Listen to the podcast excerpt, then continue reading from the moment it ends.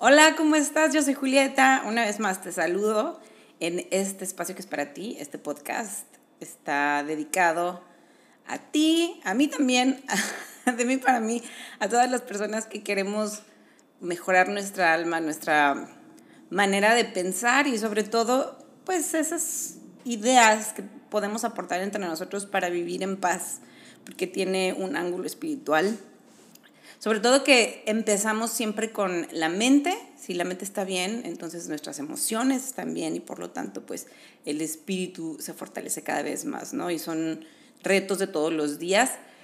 Mi nombre es Julieta y este podcast es Inhala, exhala y suelta. Precisamente para soltar todo lo que no nos sirve, todo lo que nos afecta y simplemente saber que pues la vida que estamos llevando a cabo, que estamos viviendo, es para disfrutarla. Claro que sí que es para, obviamente es para aprender. Hay momentos difíciles, como ya lo hemos platicado. Y el día de hoy te quiero compartir algo, y no va a ser muy largo, porque me inspiré de una de mis maestras de yoga, para variar, ¿verdad? Ahí encontré la inspiración. Y estábamos platicando, yo le empecé a preguntar acerca de, pues, cómo fue que ella perdió, tiene muchísimos años practicando y le dije, bueno, ¿tú te acuerdas de esa primera vez que le perdiste el miedo a los ejercicios eh, que son más difíciles, ¿no? Que te paras de manos, que pues haces todas esas poses en yoga que ya tienen un nivel más avanzado.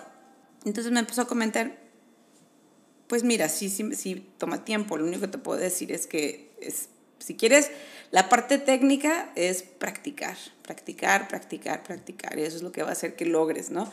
Después piensa que también tienes que animarte. O sea, ¿cómo enfrentas un miedo? Pues haciéndolo.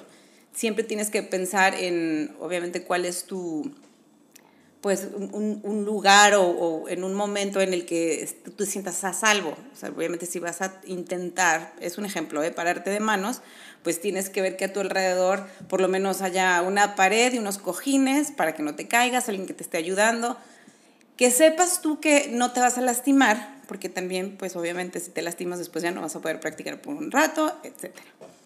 dice, pero lo más importante es que sepas que estás ahorita en el lugar en donde debes estar. O sea, si tú quieres apresurar algo que no se debe dar en este momento, simplemente no te va a salir y te vas a frustrar. ahí es donde pues empieza la paciencia, ¿no? Donde entra la práctica de la paciencia. Y la práctica del yoga se, se transmite, bueno, más bien se, como que es, es una transición a la vida diaria, ¿no? O sea, qué tan flexible eres con tu mente, qué tan fuerte, cuánto aguantas, cómo estás lidiando con momentos incómodos, y como dijo ella, o sea, es practicar, tener paciencia, tener fe para que las cosas salgan, disciplina también, como lo habíamos platicado. Y sobre todo, bueno, también me, me comentó, me dice, lo más importante es que no debes demostrarle nada a nadie.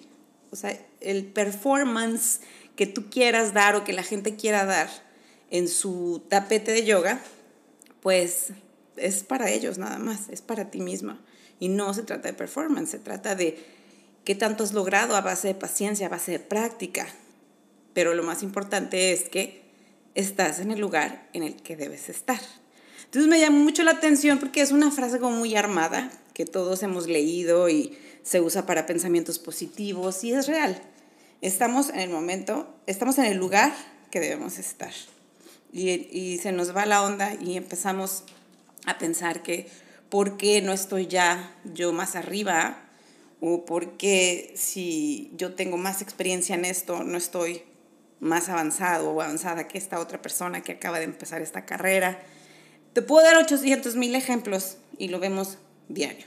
Entonces, mientras uno tenga, mientras tú hagas, tomes acción de lo que debes tomar acción en, las cosas que se supone que debes hacer, pues lo demás se va a ir dando porque si queremos, ¿sabes qué? Es que yo ya hice lo que tenía que hacer y nomás no me resulta, entonces creo que ya o abandono esto o simplemente me frustro y odio eso que intenté y ya no, no logré.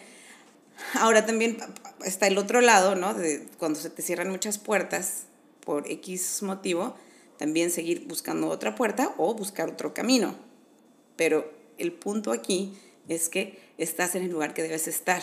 Y por eso te decía, mientras estés o estemos tomando acción, porque tampoco podemos estar sentados en el sillón esperando a que las cosas nos caigan del cielo, porque tampoco eso es una realidad. Habrá gente que tiene muy buen karma y que todo se le da muy fácilmente. Pero también está ese lado de, qué padre, luché por esto, para esto, y estos son los frutos, ¿no? Entonces, el día de hoy, si tú estás, con esto te quiero dejar, por eso digo que lo iba a hacer hoy un poco más corto, si tú estás batallando con cierta situación, porque tú crees que debes estar más avanzado o que debes ir más adelante o que por qué no te promueven en el trabajo, ya llevas años ahí o por qué tu relación no avanza. Bueno, también un poco es decisión, pero recuerda, si estás tomando acción, estás en el lugar que debes estar. No confundamos el sufrimiento en un lugar porque estamos estancados a disfrutar el proceso, que no es fácil, no es fácil, me culpo de ello, porque sí, ¿cómo voy a disfrutar de esto si no tengo aquello? Tenemos también lo que necesitamos, porque si, si algo se te quitó, es para que aprendas un poquito más de eso, pero después viene, la, viene el pago al triple, al doble. Y vuelvo a lo mismo, ¿qué tanto estamos poniendo acción? ¿Qué tanto estamos haciendo al respecto? Estamos en el lugar en el que debemos estar. Hay que abrazarlo, acogerlo y disfrutarlo. Trata de disfrutarlo aunque te cueste trabajo. Yo soy Julieta Gil y espero que estemos en contacto también en mis redes sociales. Julieta Gil, emisora de radio en Facebook y en Instagram, Julieta Gil 74. Nos escuchamos en la próxima y esto es Inhala, Exhala y suelta. Hasta la próxima.